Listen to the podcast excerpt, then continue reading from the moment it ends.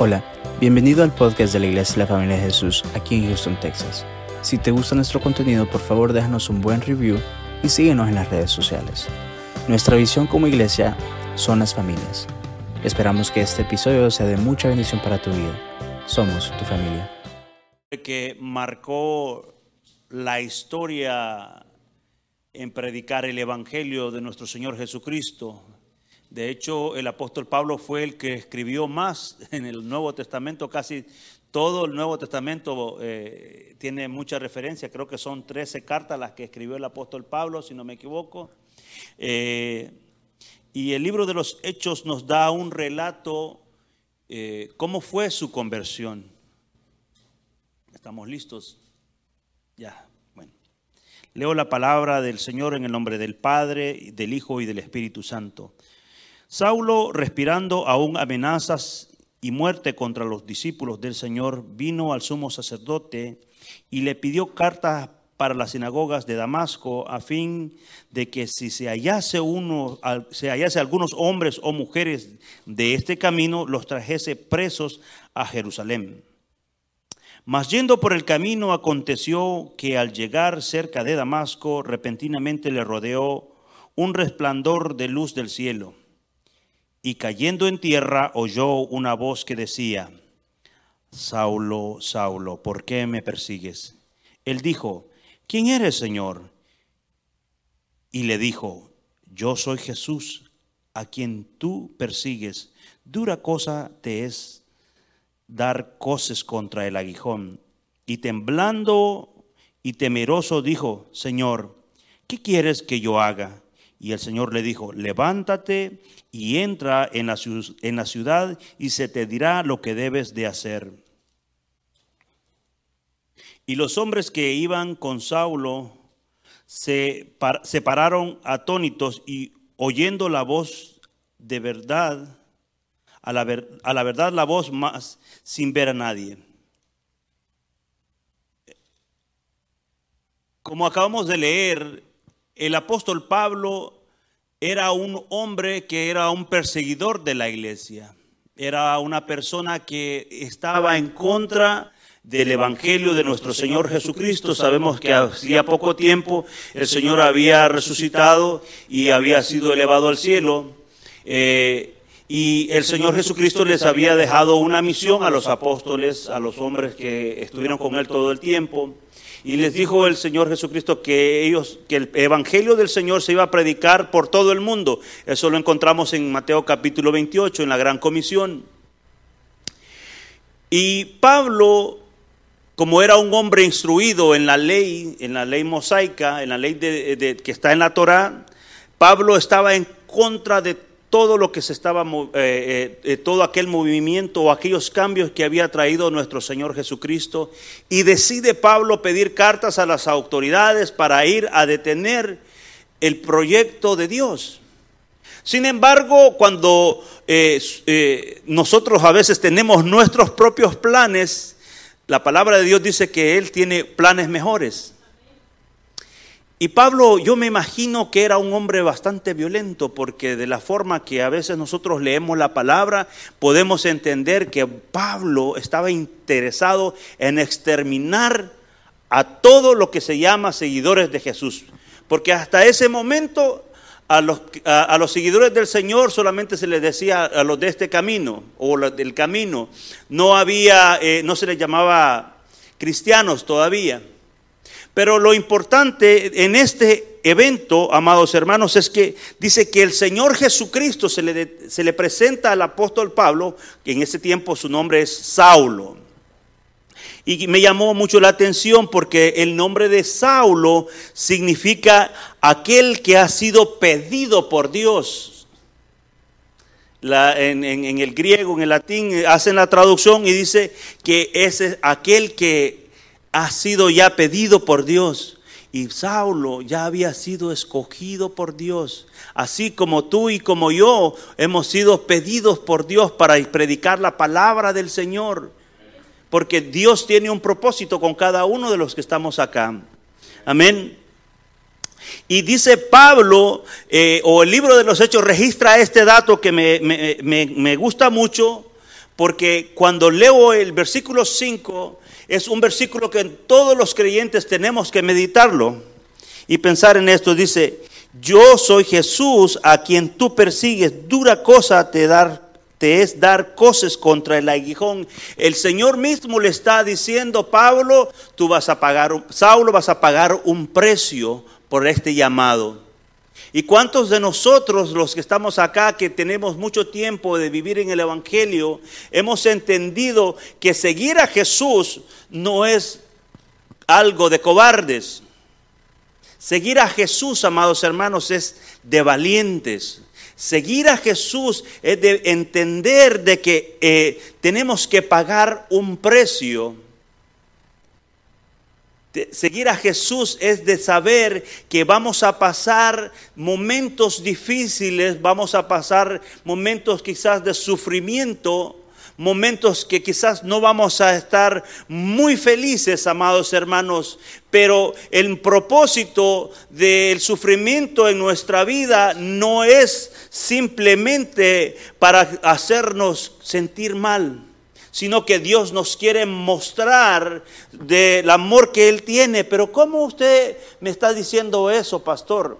De que yo voy a, que usted me va a demostrar el amor a través del sufrimiento.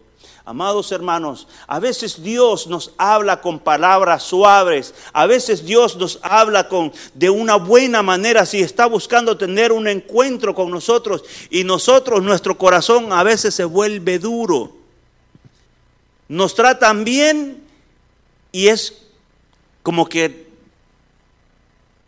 no, no quiero así. Pero si le tratan mal, como que ahí está, como que a veces la gente le gusta ser, eh, como le dicen, creo que la palabra se dice masoquista, ¿no? Que entre más mal te tratan, eh, mejor te portas. Pero no, amados hermanos, en el Evangelio tenemos que entender que el Señor tiene un plan perfecto para nosotros y que cada circunstancia que nosotros pasamos, cada momento difícil que nosotros pasamos, la misma palabra dice que Él va a estar con nosotros. El apóstol Pablo recibió ese, esa palabra de apoyo desde el principio de su, de su ministerio. Imagínese usted que le están diciendo, te voy a, te he traído, te estoy llamando pero vas a pagar un precio. ¿Cuántos de nosotros estamos conscientes del precio que debemos de pagar por el Evangelio? Es un precio muy alto, pero ni aún el sufrimiento más grande que nosotros podamos tener, amados hermanos, no se compara tampoco con el sufrimiento que Cristo hizo por nosotros en la cruz del Calvario.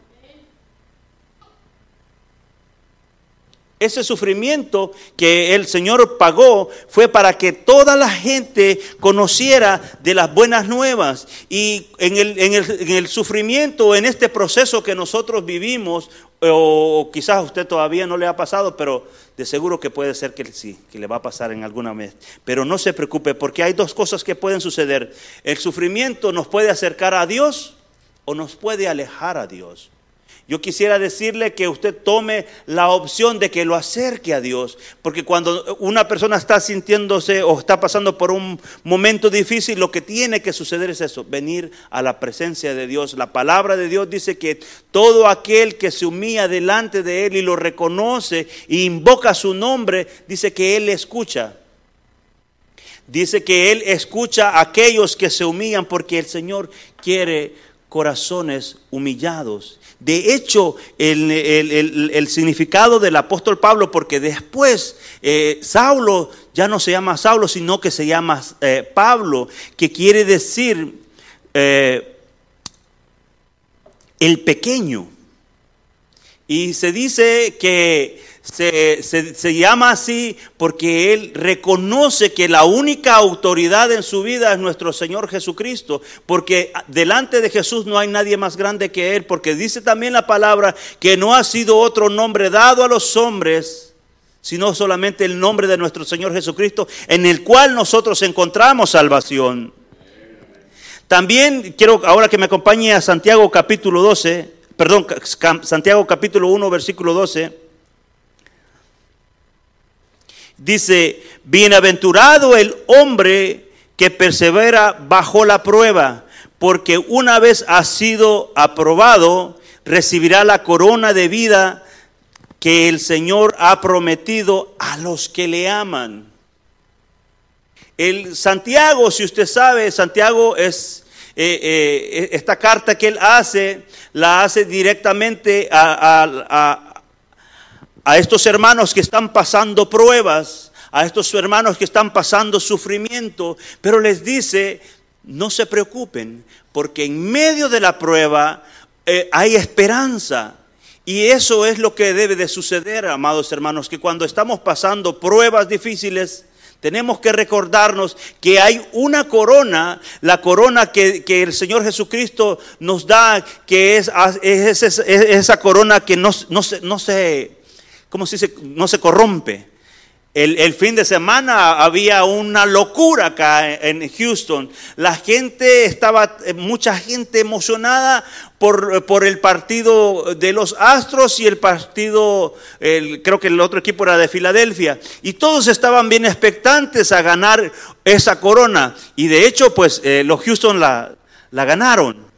Pero esa corona, amados hermanos, es una corona que va a perecer esa corona no vale nada como la corona que nosotros vamos a recibir en el Señor si nos mantenemos firmes, si peleamos la buena batalla, si nos dedicamos siempre a predicar el Evangelio y sobre todo a que otros conozcan las buenas nuevas.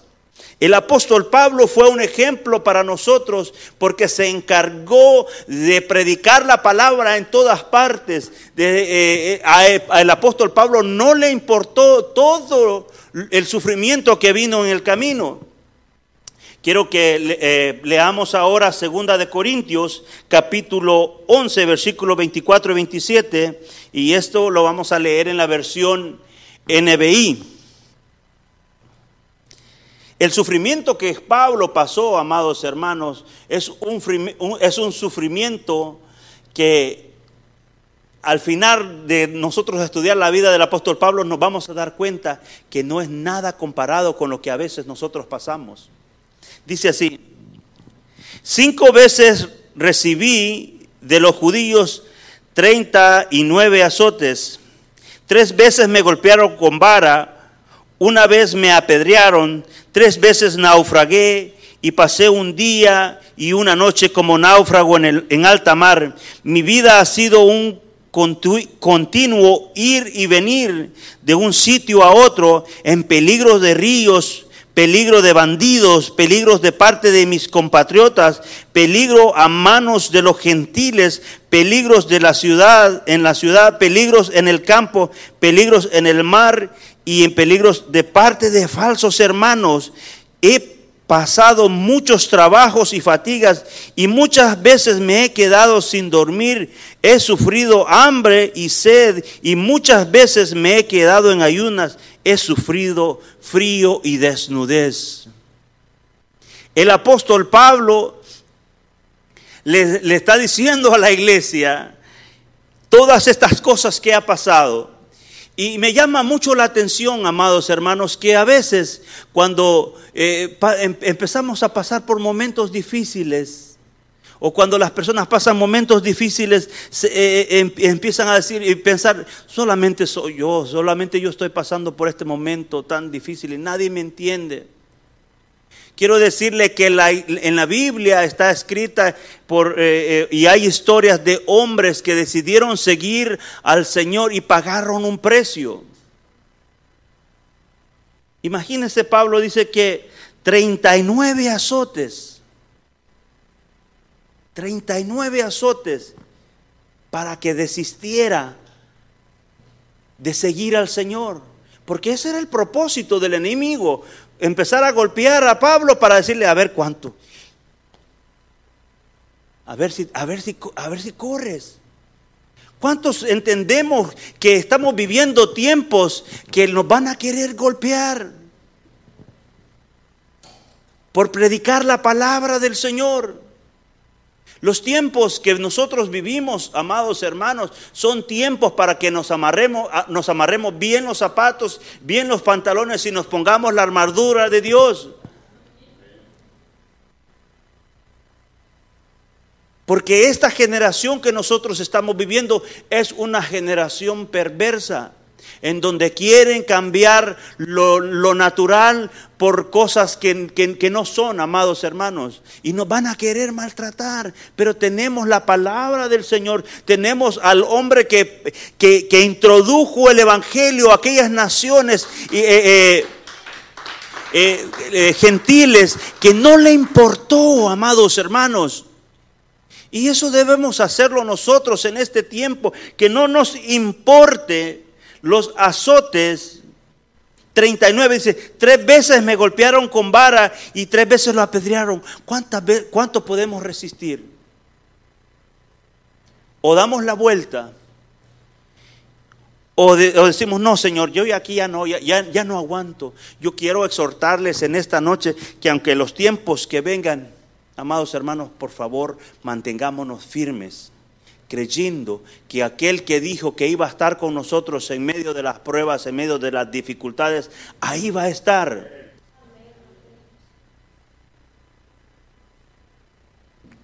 Dice, mi vida ha sido un continuo ir y venir. Parece que el apóstol Pablo no encontraba sentido a su vida. Parece que el apóstol Pablo dice, no, es que estaba por acá, pero no, que era y que no era. Pero sin embargo el apóstol Pablo no dejó de predicar la palabra del Señor.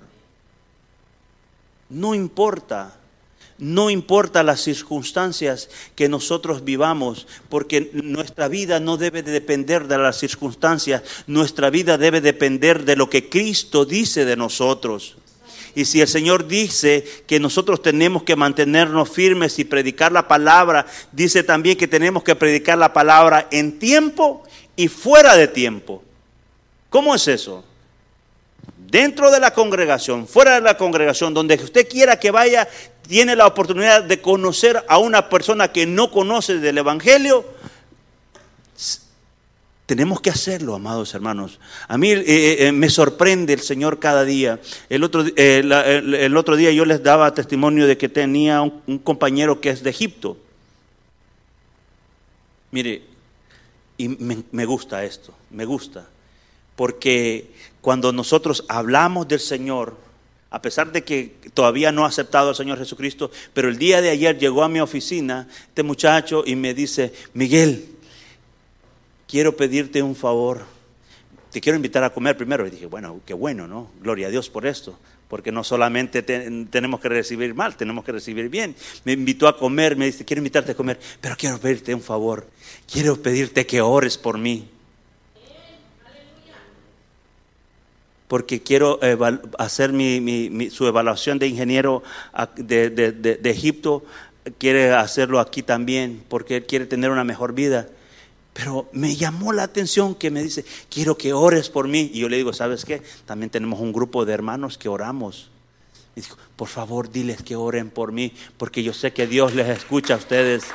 Y me dice, y, me, y me quedo maravillado, amados hermanos, porque justamente este fin de semana nosotros escuchamos el testimonio de un hombre de, la religión musulmana, escuchamos un testimonio, y también hubo alguien que se convirtió. Un hindú se convirtió acá en esta iglesia, amados hermanos, y eso solamente lo puede hacer nuestro Señor Jesucristo.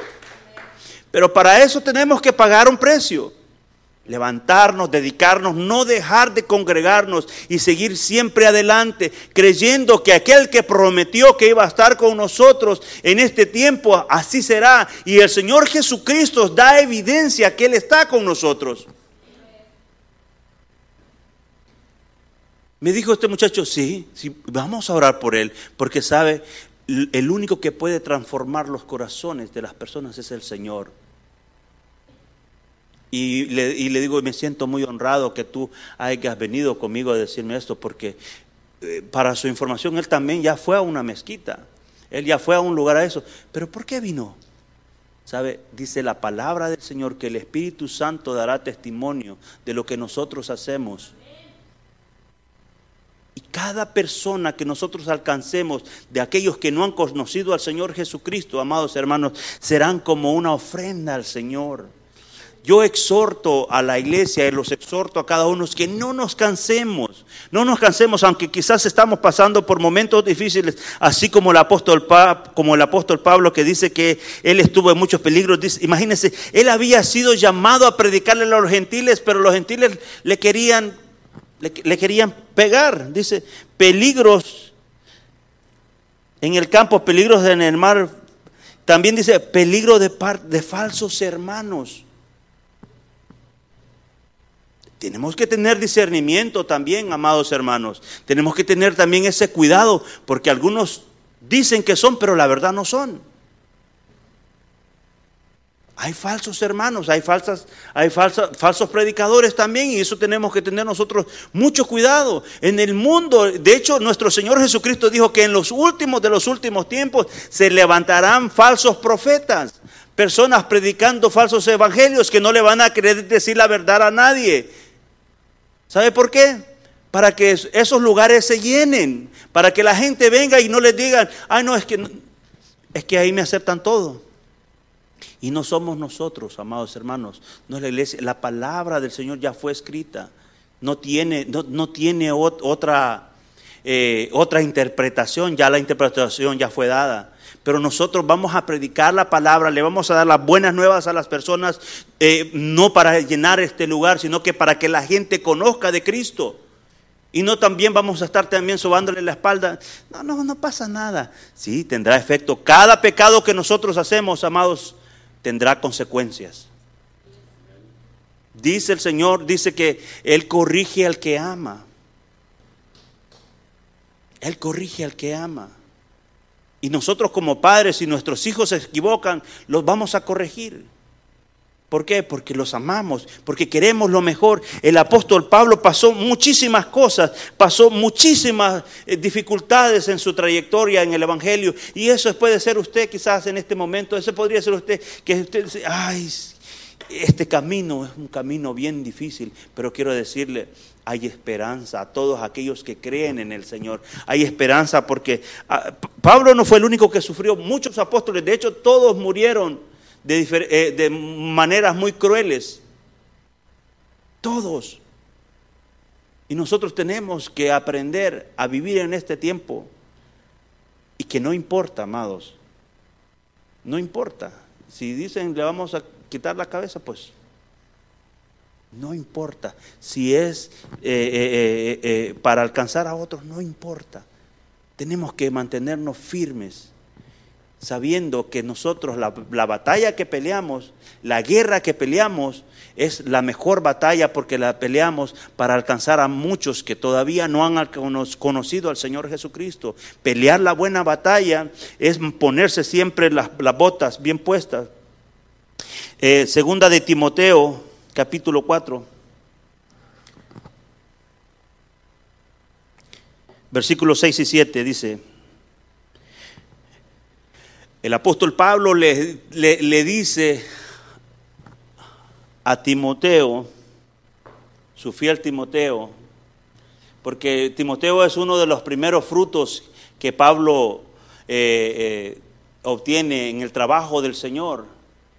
De hecho, cuando Timoteo está joven, Pablo lo exhorta siempre a predicar y le, está eh, escribiendo en esta carta, en la segunda carta, que aparentemente es el, eh, ya cuando Pablo está eh, ya por partir, dice, porque yo ya estoy para ser sacrificado y el tiempo de mi partida está cercano. He peleado la buena batalla, he acabado la carrera, he guardado la fe. Por lo demás, me está guardada la corona de justicia, la cual me dará el Señor, juez justo en aquel día, y no solo a mí, sino también a todos los que aman su venida. Lo leemos otra vez. Porque esto es bien importante, amados. ¿Cuántos están esperando la venida del Señor? Esperarlo es estar siempre alerta, estar pendiente de lo que el Señor quiere decirnos. Dice, porque yo ya estoy para ser sacrificado y el tiempo de mi partida está cercano. He peleado la buena batalla. ¿Cuántos podemos decir esa palabra que dice Pablo en ese momento, hasta este día. Estamos peleando la buena batalla.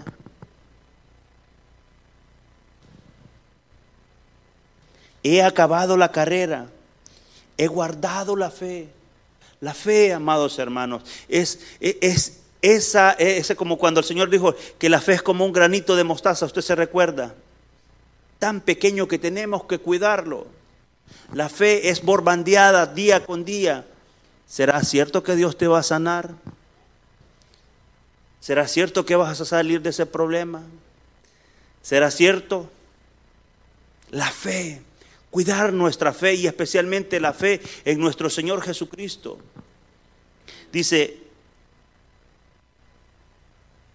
por lo demás me está guardada la corona de justicia, la cual me dará.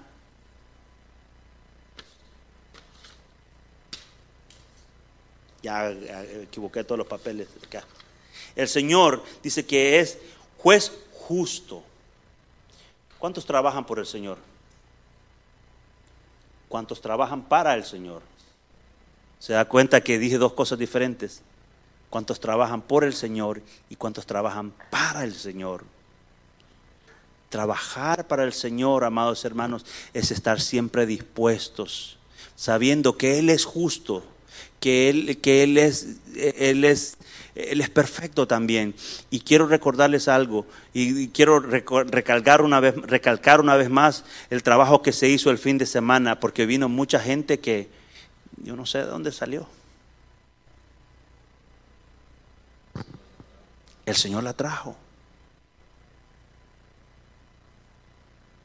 Nada de lo que usted hace para el Señor y por el Señor se quedará en vano. Hay una corona que dice que estará ahí para nosotros, dice, y, y sobre todo aquellos que aman su venida.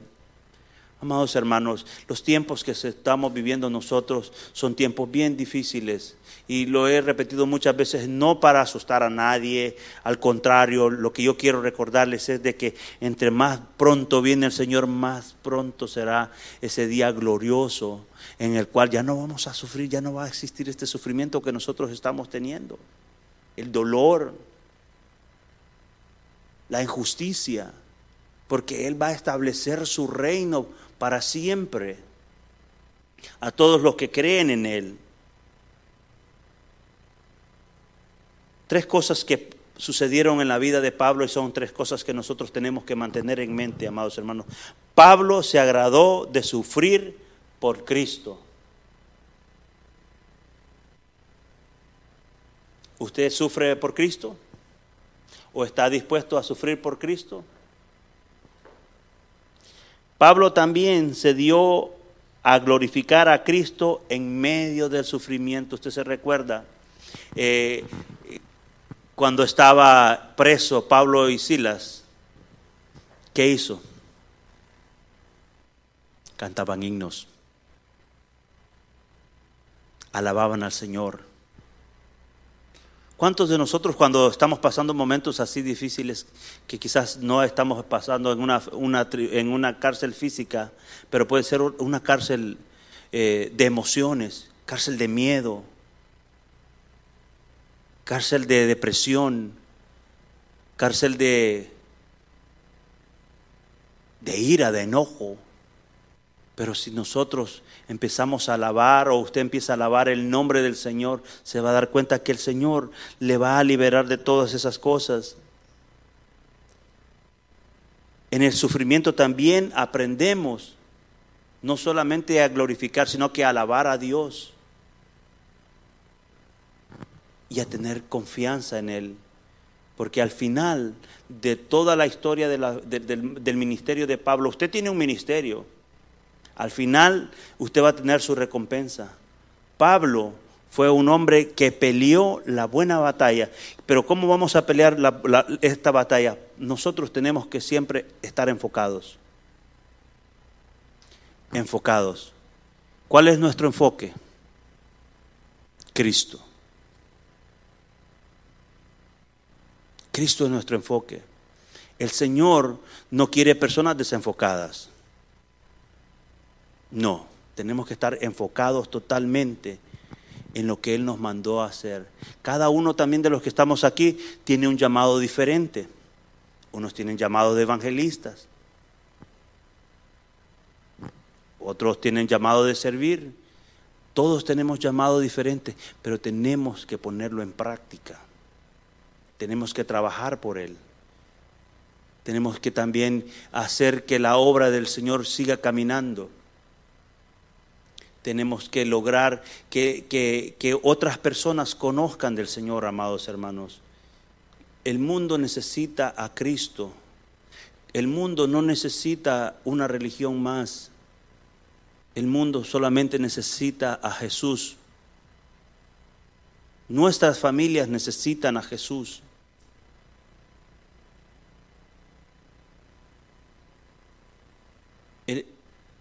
El, mundo necesita hombres y mujeres que entiendan que en la vida del Evangelio no todo el tiempo también será, como dicen, de color de rosa. Habrá momentos difíciles. Va a haber un momento que quizás alguien te va a dar la espalda por ahí. No te preocupes. Preocúpate si Jesús te da la espalda. Va a haber un momento que quizás nadie te va a escuchar. Te preocupes. El Señor es omnisciente, omnipresente y Él te va a escuchar donde quiera que estés. Si tú le clamas y de verdad arrodillas tu corazón, doblas tus rodillas delante de Él, el Señor te va a escuchar. Amén, amén Samuel. Samuel es un predicador. Amén. Los hijos de la familia de Jesús son hijos de bien, hijos de, de bendición.